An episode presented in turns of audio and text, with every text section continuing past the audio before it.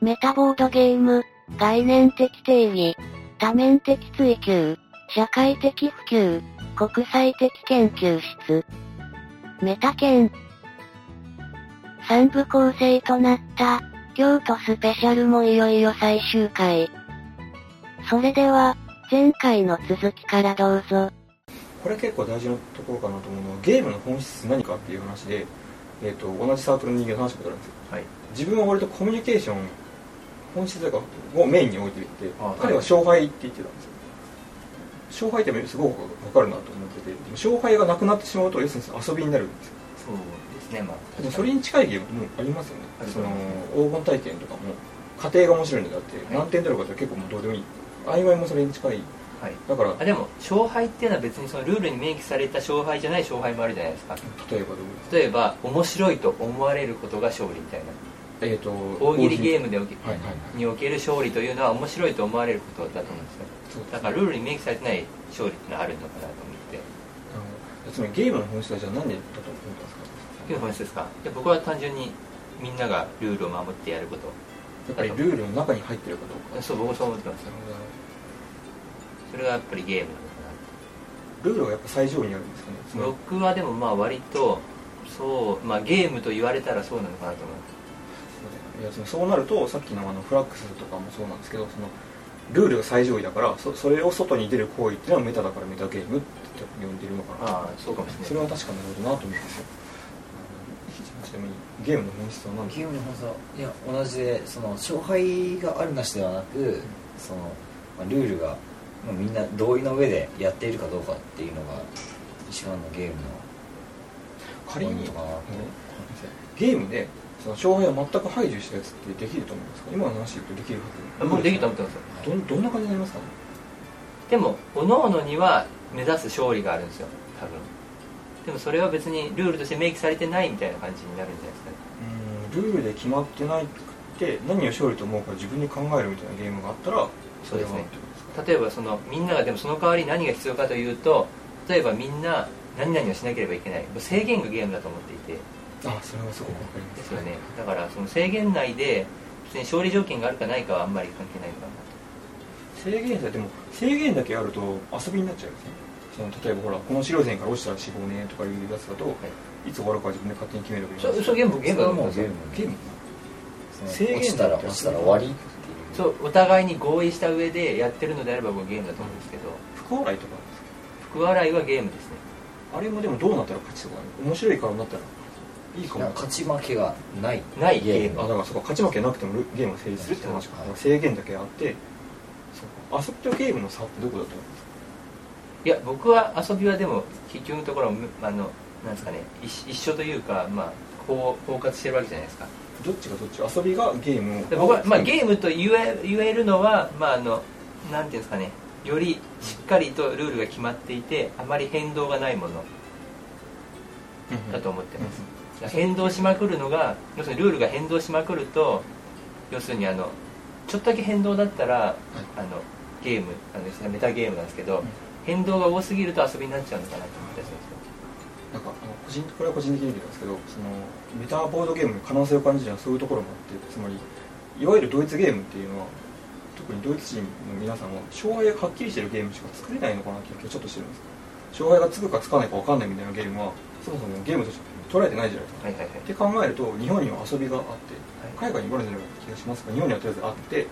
家庭だけ楽しんで結果はどうでもいいみたいなのもあり得るとだからそのドイツゲームからはみ出して遊びに近いものが作れるんじゃないかなああ確かにそれがメタボードゲームなのかなと思ってああ確かにそれはそうかもしれないですそねうそうなるとすごくつまり日本オリジナルのゲームができるかもしれないとその日本オリジナルゲームって例えばそのなんだっけミニマムゲームだっけミニマムゲームだっけ、あありますはい、っていう定義がありますけどそれだけじゃなくてメタボードゲームっていうのも実は日本人だから作るゲームにならないかなとうんなそこるほでど可能性を見てるってなるんです確かに結構国民性が出るもんだと思うんですよねそそうのドイツはやっぱりこうガチッとしてガチッとしてもう勝敗がないとダメでフランスとかだと、フランスだとなんかコミュニケーションがうん多い寄ってるようなで日本もそのどちらかというとふわっとしてるものもあってで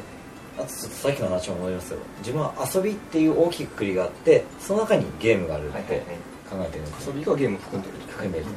で、まあ、遊びじゃな何かってこう遊びの定義になっちゃいますけど遊びって要は生活に必要じゃないものああせそう生命があの、うん要は寝る食べるあと仕事をするうんではないものは全部遊びだと思うんですね、はいなるほどなるほど確かにそれはでもそうかもしれないですよね生命活動に直結しない直結しないでそれが全部遊びであってでこういう会話であったりっていうのも個人的には遊びにちょっと含まれるのかななるほどだからこういうのルールがない会話とかだったら要は遊びとゲームの違いって多分そこにあそうですねあるのかなはないるほどあ面白いね今自分が究極のゲームだと思ってるのは正直会話なんですよはいそうつまでりすね制限がなくてコミュニケーションでもやっぱりあの勝利条件がないくて成立させるのは何が難しいかというと要するにルールで縛ることが難しくなると思うんですよそうなんです要するにルールで縛れるのはなぜかというと皆勝利条件が一致してるからこそそうですねルールで縛ることができるんですけそこどに向かうって前提がありますそうなんですよでもそれがなければルールで縛ることが難しくなるのでそうどうすればいいんですか勝利条件がないとはいだからルールゲームを成立させるのが難しくなることの説明だと思うんですああなるよほどなるほどできないわけじゃないけど非常に難しいとそうですねなんそう思います考えてみたけだっどたそう方が便利っていうなんですよだから便宜的にゴールがついてるゲームが結構あるんだと多思うん分ですそう思いますねこれは将来的にもっと純粋な遊びに近づいたゲームが出るんですかねそれともやっぱ難しすぎて誰もできないどうなんですかねでもゲームであるというのは僕結構制限が強いものだと思っていて、はいそこにちょっと定義はまだ難しいんですけどゲームであるっていうのは普通の遊びよりも縛りが強いそうですね僕縛りが強いものでそのみんなの行動がルールに基づいてるものがゲームだと思ってるんですよだからでもそうするには調理条件の設定が不可欠なのかなと思っていてそうなんですよねなかなかそう勝利条件を外してじゃあゲーム考えていざやってみるとめちゃくちゃ難しくて全然できないそうですね例えばだからあの思うのがみんなが勝利条件を外ししながらも例えばあのみんなが思う勝利条件が実は一致しているパターン大喜利ゲームって僕はそれに近いと思っていて、はいあの場で面白いことを言うのが正解になってるじゃないですか、うんだからあれはルールをいかに外したとしても、はいみんながその面白いことを言うことが正解であるっていう認識認知に基づいているのでそこにむ向かっていくからルールが外せると思うんですよでもそうではないと、まあ、難しいじゃないですかそれは遊びになっちゃうからなとさっき言ってたそのメタボードゲームがあるならこう本体は中に残っててパリってこう掴んで持ってくるぐらいがいいんじゃないかあなそはいそれに近いような気がしそうまですすねそのルールがちゃんと違う勝利条件ちゃんとあってなんとなくそこに向かっていくのがはい条件があるからこそゲームになりますそうですねだから大喜利じゃなくて例えばフリップに何か書く遊びっていうのは遊びじゃないですか遊びですねそれって要するに何を書いてもいいっていうのは要するに書く何を書けばいいのかゴール条件が決まってない面白くなくてもついてくるそうねそうですね面白くなくてもいいんですよだからでそうするとみんなが逸脱していくじゃないですか何が何だか分かんないですそうよそうするとやっぱりそれはゲームではなく遊びになっちゃうのか遊びではあるですね確かにな、はい、フリップに何か書く遊びなんでさっき池ちゃんがえー面白いなと思ったのはそのほら遊びの定義、生きていくに必要ないもの全部遊びってあれ例えば狩猟そう狩猟もそう仕事にしてる人と遊びにしてる人がいる仕事イコール遊びではない遊びではないあの人によってはそれが仕事であったり要は、まあ、アマチュアリズムとプロの違いだと思うんですけどプロだったら遊びプじゃロなだいったら遊びではないその生活に必要だから狩猟しなければならない将棋指しにとっては将棋は遊びじゃないそういうことですルールは同じだけどその人の立場によって立場によってまあ遊びと仕事が違ってくるちょっと待って将棋はゲームでし将棋はゲームょでも将棋指しはそ遊びじゃなくなるってこと仕事仕事になると含んでないああ確かに確かにそれはそうですねなんか遊びの定義って実はあこれは聞いたただ聞きかじっただけなんですけどすごく難しいっていうのを聞いたことがあって、その遊びの定義ってしてる人いるんですけどすごい古いんですよあ昔のなんか、海洋話とかそうそういうのだとか、ははいいあの辺ってもう1900何十年とかそれぐらいだから遊びの定義自体もそ新しくすべきなんじゃないっていう人の意見を見たことがあうんあっーてなでるほどもそこに答えが何も書いてなく新しくしなきゃいけないねと止まってたんですよ確かに面白いところだなと思ってだから今ちょっと聞いたんですよ確かにそうですよねさっきの将棋指しのやつだと遊びが遊び出がちゃいますよね出ちゃいますねゲームから遊びという枠からゲームがすっぽり抜けてしまうなんかうまい定義ないんですかね確かに遊びにしてもゲーねゲームにしてゲもームにしてもここで枠がはっきりするとそこからはみ出すこともできるのでそうですねメタボードゲーム生まれやすいと思います確かでも遊びはでもやっぱりそのさっき言ったやつでいいいいのかなと思ってますえっと生生活活にに必要が直な結いしない将棋とかはああいうのだからなんていうのかな例外として扱うって感じですかいやゲームがそもそもこうなんじゃないですかあーえ遊び遊そびでうかゲームで仕事もゲ仕事のゲームと遊びのゲームがあるっていうそうそうだからゲームが全部含まれてるわけじゃなくてそううんそうなんですよ中に含まれているが含まれてない部分もあってあるみたいなそうですね重なってる部分があるだけというああそれは面白いな全部が全部遊びの中にゲームが含まれてるわけじゃないですねないですねそれはさっきの自分の言い言い方の問題ですねほ確かに確かにだって例えばカイジみたいな状況でさあゲームをやれって言われた らまあさあゲームだけどゲ遊ーびムじゲーゃムじゃないねえんだよってあれ遊びってたら怒られるな確かそうですねにそうですね鉄骨技ですかねぶつ技ですよねなるゲームではあるが遊びではないですねそうか確かにそうだわなるほどでさっきのあの「ここから落ちたらお前死亡な」っていうの本当に鉄骨でできますもん 確かに 遊びでやってたら別に知らない知らないですしそうか本気でやったらじゃあ死にし要するに生活には死とは結びついてるわけじゃないですか死に関連するものがじゃないのが遊び、だから死を意識した瞬間に遊びじゃなくなるとかなどるほうですかそれこれ俺イベント森的な持論なんですけどエンターテインメントと何かって話でエンターテインメントの究極って死だと思うんですよつまりどういうこと例えば飛び降り自殺とかはいあれが最高の快感なんですけどやったら死んじゃうから誰もできないはいだからスキーとかはいあのーなんだ飛び降り、えー、とバンジージャンプとかスカイダイビングとかやんなくてもいいことをわざわざやる、だからなんていうのかなここここに一番すごく斬新すぎて誰もついていけない飛び降りっていうのがあって、はいここに何の変哲もないものがあるんですよねここに面白さのグラデーションがあって、はいそこをルールで縛るんですよはいはいどこにそのルールを置くかでその人のそれが腕の見せ所であってそれがエンターテインメントだと思ってたんですけどそうなると死っていうのはいわゆる要は遊びに近いのいやでも逆に僕は遊びというのは死を意識しないものが遊び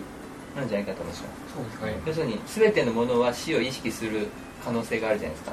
あありますねで遊びの時だけは死を意識しない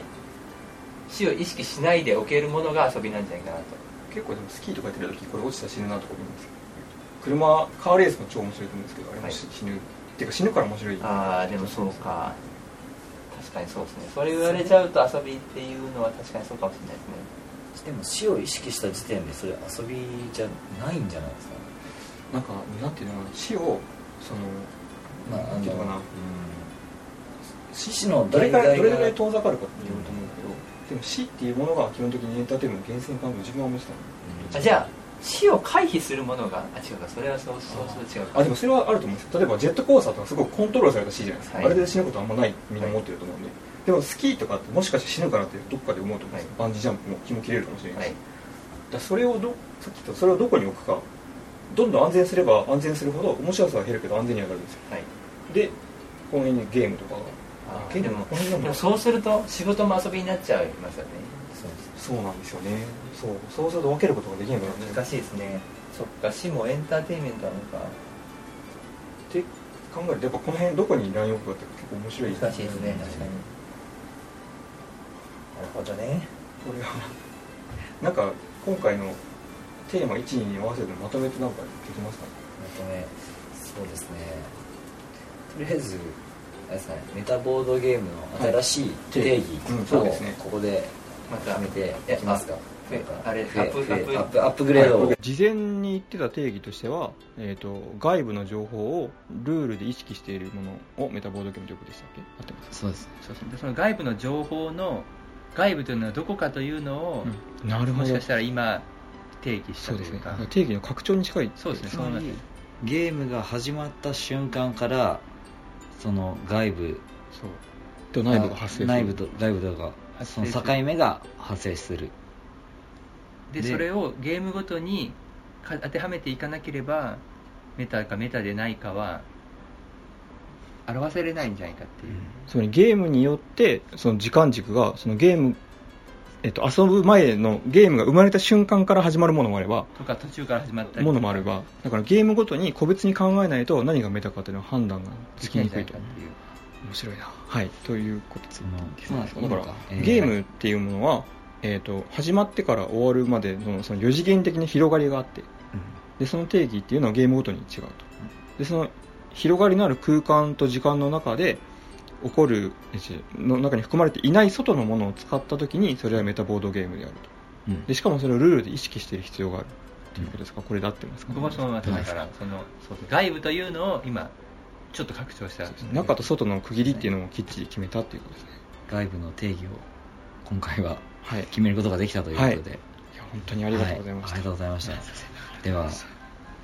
今日ははいこの辺でたはいありがとうございます。そうなんですよこの放送終わりの言葉とか決めてないんです決めてないすのいまで、せんはい、ちゃおちゃおとかないんですよチャウチャウとかないから、どうやって終わってます終わりますかこれまあ、いつもふわっと終わってるから今回なんかなんかなんか決めますかうんなんかありますなんかターンサーンとかせいやいやじゃあいやーってなったり今日はせいやせいやで終わりましょうはいじゃあみんな一緒にはいせいやせいせいせいやちょっと違う。